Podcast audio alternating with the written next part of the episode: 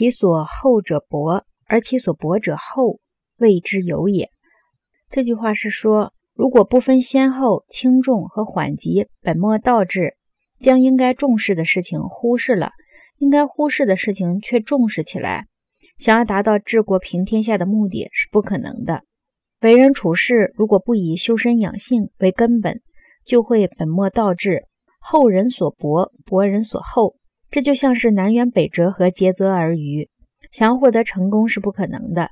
如果把应该看重的格物致知、诚意正心等修持忽略看淡，不认清本性，而注重名利和物质，并希望把修身、齐家、治国、平天下的工作做好。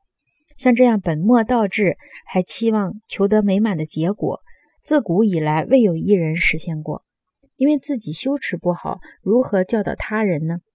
知止和知所先后，可以说是三纲领外大学的另一个重要的观点。主要就是说，希望大家注意到主次和先后。但是大学的意思也并非让人们死守这一步一步的实践方法。它只是强调一种由内而外、由己及人、由亲及疏的大方向。